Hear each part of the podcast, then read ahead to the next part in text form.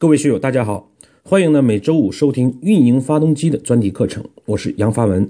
我讲呢与各位学友探讨一个组织、一个企业、一个事件运营的根本动力和机制。从今天起呢，我们将持续分享一个话题：面临今天这样一个时代，如何利用精益的思维观念，促进企业利润增长、持续创新、降低成本。今天呢，我们先从企业最基本的一个话题开始：如何把握客户需求。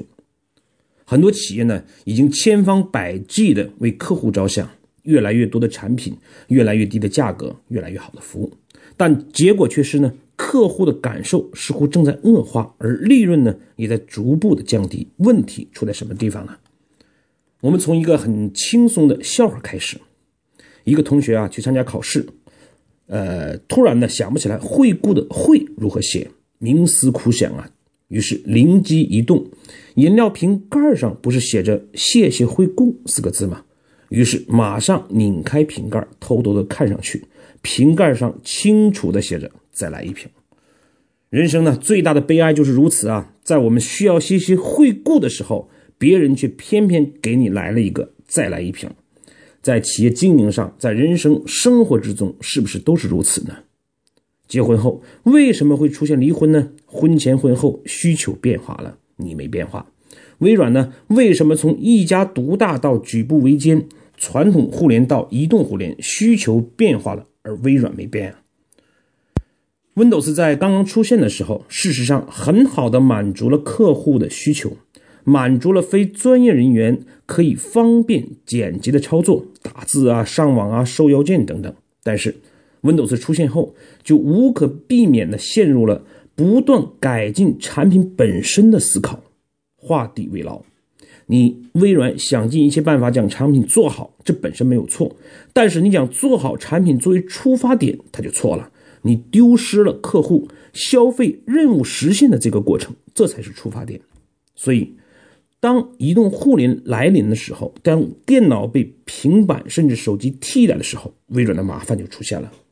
客户的上网、娱乐、发邮件等这些任务的实现方式变化了，手机、平板在很大程度上代替了以前的电脑，而微软没有跟上这个变化。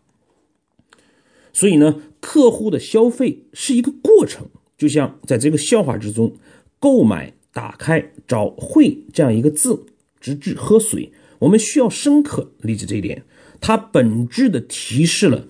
客户的需求不是一个点，而是一条线。客户购买 T 型车是为了更好的到达某地，客户购买一台电脑可能是为了打字，也可能是上网或者打游戏。这些呢都是任务，这些都不是一个点，是一条线。我们往往受制于多年的行业习惯，形成了所谓的行业边界和惯性思维，记住了产品，却忘记了产生这个产品的任务过程。想将想当然的客户的需求或者产品作为出发点，微软就是如此。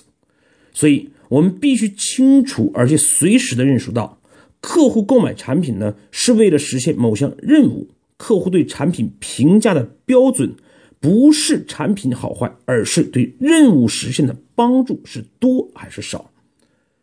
企业在任何时候都要记住，当你想满足客户需求的时候，你就错了。当你只想做更好的产品的时候，你就更错了，因为你已经开始忽略客户背后的任务消费过程。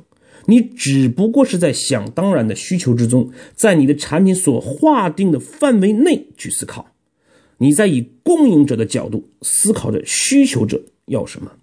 所以啊，我们为什么呃，福特会说，如果我们问客户，客户会告诉我们需要一辆更快的马车。而伟大的乔布斯同志根本就不去做市场调研，他们自己就是最敏感的消费者，去亲身体验消费的任务过程，发现隐藏这个过程中的创业链和商业机会。倾听客户的声音已经成为营销箴言很多年了，然而现在是该转变的时候了。客户已经越来越无法知道自己到底需要什么。当我们能够听到客户声音的时候。已经是行业重组的时候，我们也就到了出局的时候了。所以，各位考虑要改变一下你的公司的组织结构，将你的市场部或者战略规划部改成客。户任务研究部，至少你得设计这样一个职位。最后呢，我们总结一下，啊，我们今天讲了几点的内容。第一，我们千方百计的为客户着想，但客户的感受却似乎正在恶化，企业利润也在降低。问题就在于我们被纷繁复杂的商业的表现形式和各种理论所蒙蔽，反而不能回到商业的原点、最基本的商业规则去思考，这会产生惯性思维和所谓的行业产品边界。商业最基本的规则是什么呢？就是客户是为了实现某项任务而购买某个产品，产品的评价标准不是产品的好坏，而是对客户任务实现的帮助多少。所以，谁在购买过程、使用体验、售后服务的全过程中找到了让客户更爽的改善点，谁就是下一个苹果。